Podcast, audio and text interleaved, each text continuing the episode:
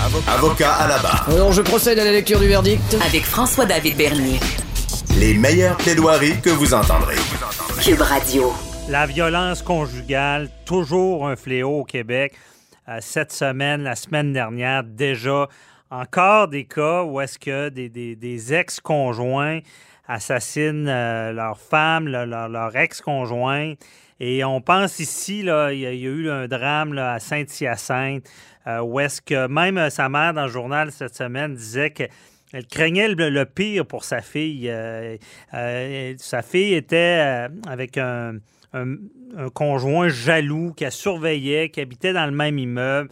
On, suspectait que le pire pourrait arriver, mais quand on en parle, quand ces personnes-là dénoncent, euh, souvent les policiers n'ont pas les outils en prévention.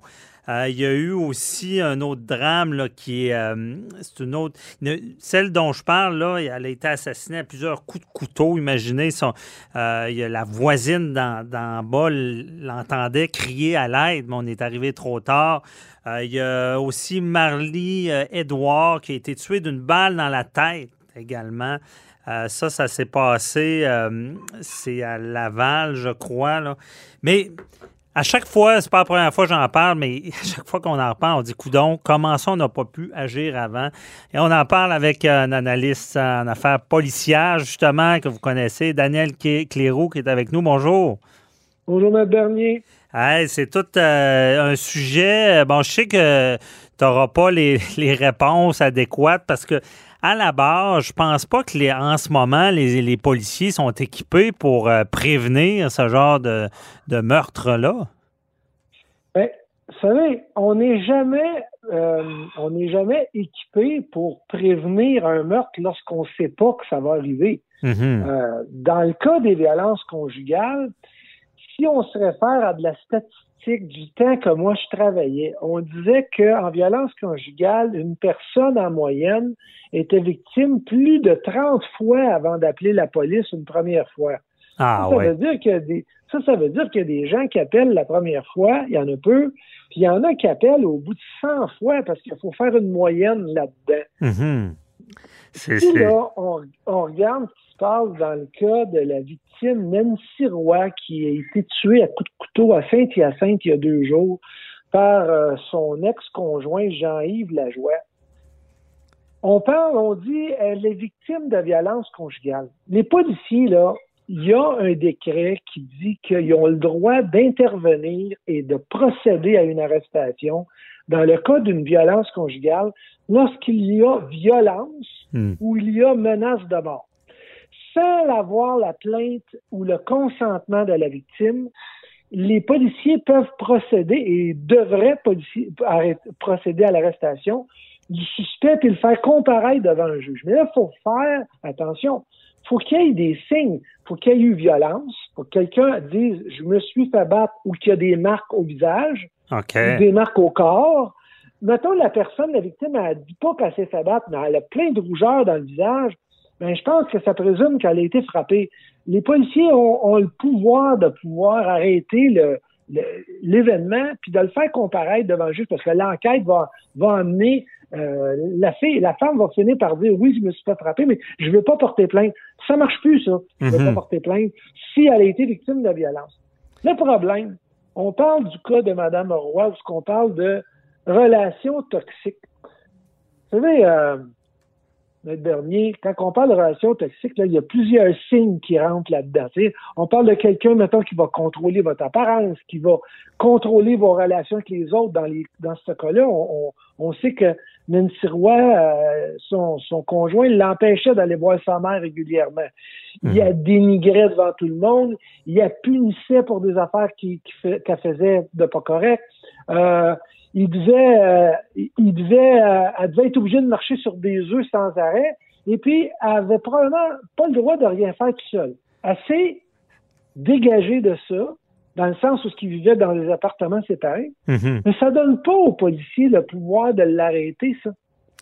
Ça, ça veut dire que les policiers, tout ce qu'ils peuvent faire dans un cas comme ça, c'est la conseiller où la personne se doit aussi d'aller chercher des conseils, puis il y a plusieurs organismes pour les aider, comme telle aide, aide à l'écoute, regroupement pour les femmes victimes de violences conjugales, SOS violence conjugale, il y en a plein d'organismes. Les CIUS, les, les, euh, les CLSC peuvent aider.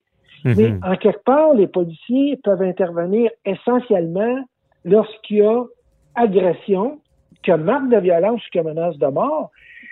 Mais c'est dur de savoir d'avance. Ben oui, mais c'est ça le problème parce que, bon, depuis, euh, je, je remonte il y a trois ans, parce que, bon, on est tous les deux dans l'actualité, mais on en voit une fois, deux fois, puis on, on, on reparle toujours de la même chose.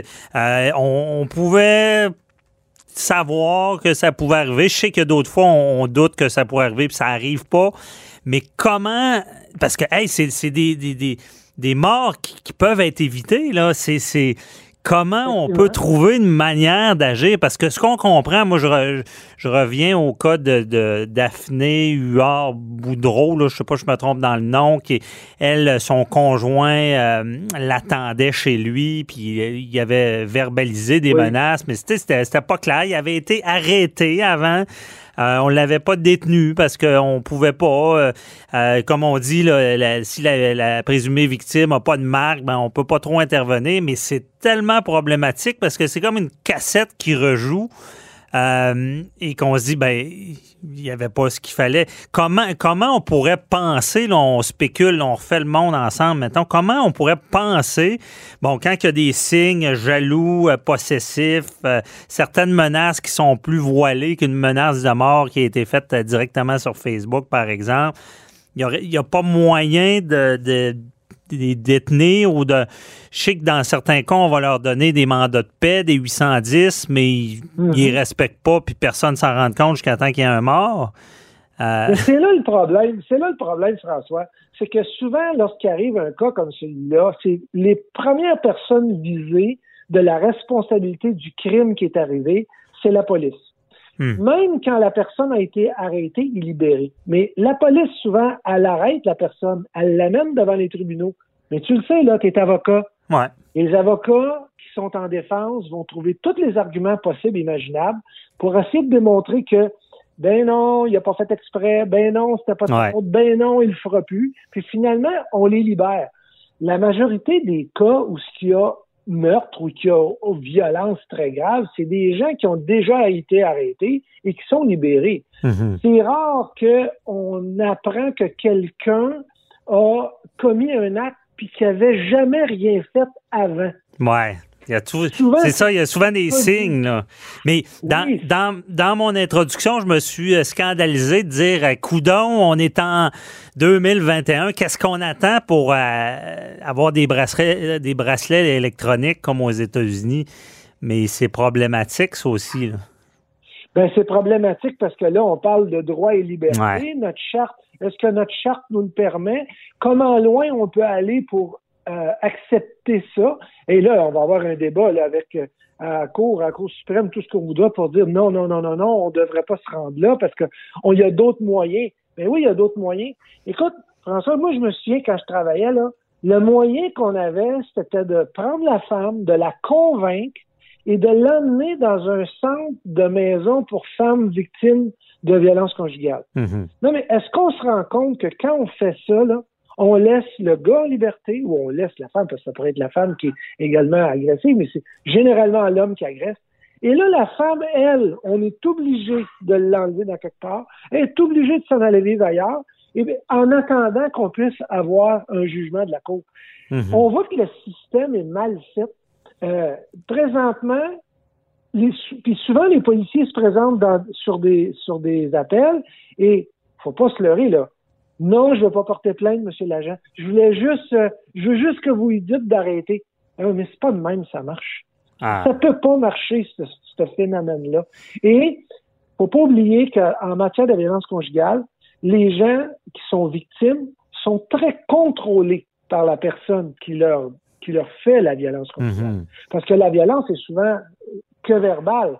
Elle peut aller physique, mais c'est souvent très verbal. Puis on dit souvent, ah, il me serre un bras, c'est pas de la violence physique. Mais non, c'est de la violence physique Ouais. aussi. Verbal. Donc, il- le verbal et le physique, peu importe, les menaces, c'est de la violence conjugale.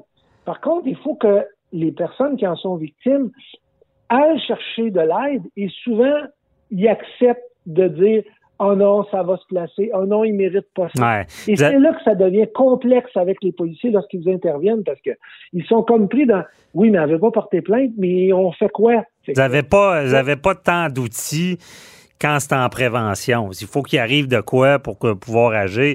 Mais toi, dans, dans, dans ta, dans ton métier, euh, tu des fois, tu t'es dit, coudon, euh, je peux rien faire, mais il va la tuer. là.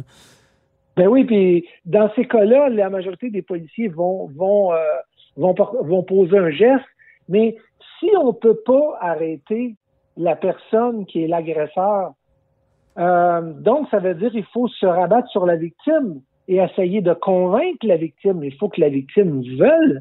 Et souvent, ils ne veulent pas. On Ouais. peut pas, ça. dire, là, mais on peut pas user de violence pour la convaincre. Non, c'est le problème.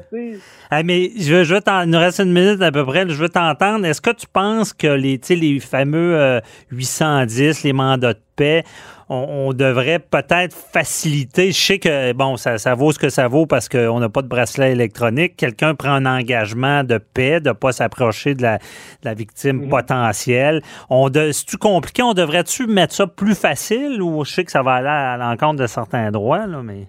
Ben moi, je pense qu'on devrait les appliquer plus sévèrement. OK. Parce que souvent, le 810 est là. Et puis là, la personne, elle va dire, euh, elle n'a pas le droit de le communiquer, mais là, finalement, elle a appelé parce que euh, elle voulait voir, savoir si elle pouvait voir les enfants ou aller chercher quelque chose. Puis là, la, la personne qui l'a reçu dit, ah, OK, euh, tu peux venir. Non, non, regarde, tu n'avais pas le droit, tu n'avais pas le droit. Ouais. Mais là, quand il y a un petit peu de euh, d'acceptation de dire euh, OK, je l'ai accepté, mais j'aurais pas dû, ben on n'intervient pas beaucoup puis on on fait pas le suivi. Non, je pense que c'est pas assez sévère le 810. C'est Il vrai. devrait être appliqué de façon plus plus Ouais. sévère. Peut-être que ça donnerait des leçons. Ben oui, puis euh, je confirme parce que j'ai vu, j'ai été témoin de gens qui en riaient des 810. là. Ben Euh, oui. parce qu'ils savaient très bien qu'il n'y aurait même pas de conséquences s'ils l'enfreignaient. Hey, c'est tout le temps qu'on avait, on va s'en reparler, mais euh, c'est un bon débriefing. Merci, Daniel Cléo. On se reparle pour un autre dossier. Bye bye.